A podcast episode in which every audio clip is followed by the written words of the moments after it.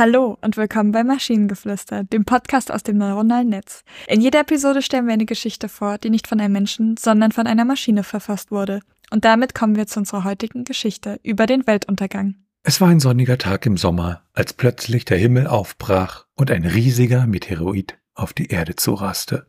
Die Menschen auf der ganzen Welt waren schockiert und versuchten verzweifelt, sich in Sicherheit zu bringen. Doch es war zu spät. Der Meteoroid schlug mit einem ohrenbetäubenden Knall auf der Erdoberfläche ein und löste eine Kettenreaktion aus.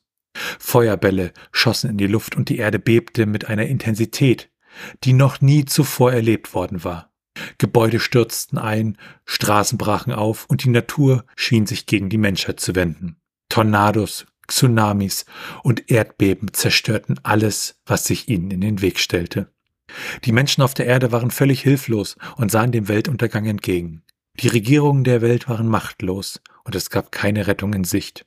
Die Welt schien sich aufzulösen und die Menschheit wurde in die Dunkelheit gezogen. Doch dann geschah etwas Unglaubliches.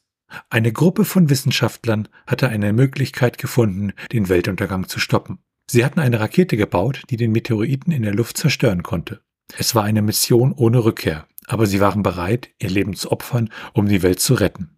Die Rakete wurde gestartet und erreichte den Meteoriten kurz vor dem Aufprall auf der Erde. Mit einem kräftigen Schlag zerbrach der Meteorit in tausende Stücke und die Welt wurde vor dem Untergang gerettet.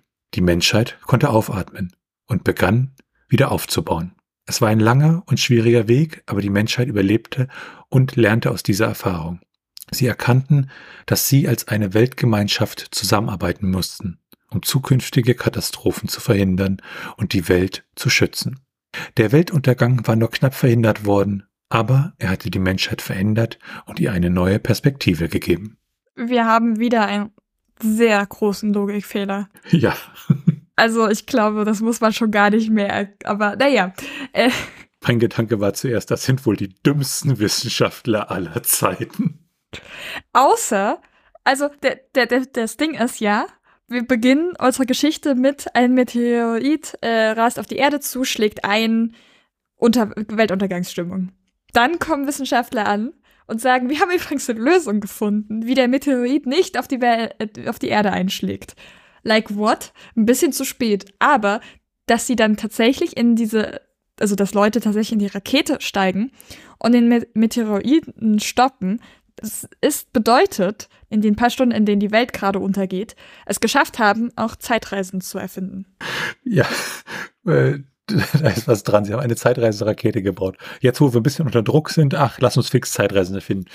Ja, also die Geschichte hat einen starken logischen Bruch. Was mir sehr gefällt an der Geschichte ist allerdings der erste Satz. Da wird sich gar nicht aufgehalten mit, wir führen das Setting ein, sondern sonniger Tag, Himmel aufbrach, riesiger Meteorit auf Erde. Ja, Super. Mehr braucht's nicht. Das ist halt alle Informationen, die wir brauchen. In media res, wie man so schön sagt. Ja.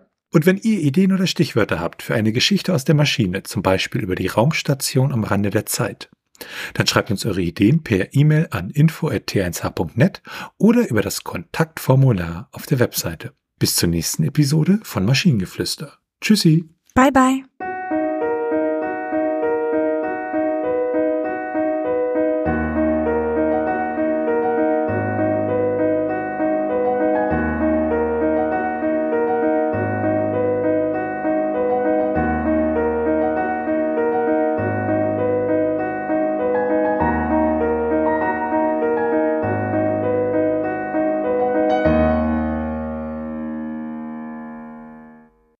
Eine Produktion von Tone Age. T1h.net